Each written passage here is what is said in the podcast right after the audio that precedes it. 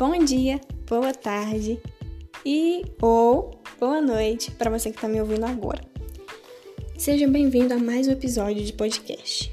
Hoje a gente vai tratar um pouco sobre a Revolução Francesa, que ocorreu de 1789 até 1799. Primeira coisa, a França vivia no absolutismo. Estava passando por uma crise econômica gravíssima, estava endividada e as pessoas ainda estavam passando fome. O rei então se reuniu com estados, a nobreza e o clero e os representantes da população, mas essa reunião deu errado e o próprio rei a dissolveu. Os representantes da população que estavam presentes formaram uma Assembleia Constituinte e decidiram que a França precisava de uma nova Constituição. Em 14 de julho de 1789, ocorreu a queda da Bastilha.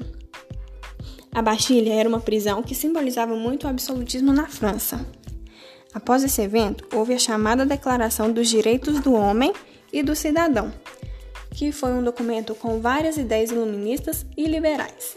Esse documento influenciou toda a sociedade ocidental, inclusive o Brasil. A partir daí, criou a Constituição Civil do Clero, onde a França vai separar o Estado e a Igreja. Em 1791, ocorreu a primeira Constituição da França, a monarquia constitucional. O rei obedece à Constituição. 1792 até 1793 acontece a proclamação da República.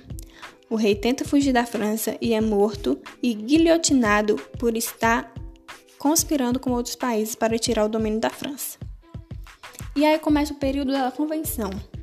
A República Girondina tomaram o poder eram antigos nobres e burgueses de direita, a favor de reformas de reformas burguesas. E achavam que a população não deveria conquistar o que estava querendo. A República Jacobina eram a favor de várias reformas. Queriam que todo mundo pudesse votar na França. As duas repúblicas começam a brigar e os girondinos perdem o poder em 1793. Os jacobinos no poder colocam uma nova Constituição, que é importantíssima por trazer o voto universal. A partir de 1793, todo mundo pode votar na França. E aí então começa o período do terror. Os jacobinos, principalmente o líder Maximilien Robespierre, criam esse evento quando começam a perseguir todas as pessoas que são contra a Revolução Francesa.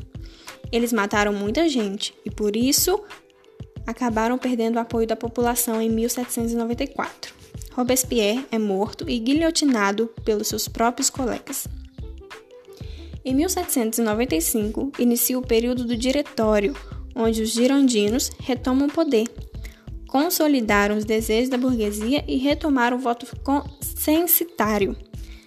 Em 1799, Napoleão Bonaparte toma o poder e volta atrás com várias coisas que a Revolução Francesa trouxe. Bom, esse foi mais um episódio de podcast. Eu espero que vocês tenham tido um pouquinho do conhecimento sobre a Revolução Francesa e tenham gostado. E se vocês gostaram, não esqueçam de compartilhar com seus amigos. Muito obrigada por ouvir até aqui e bons estudos!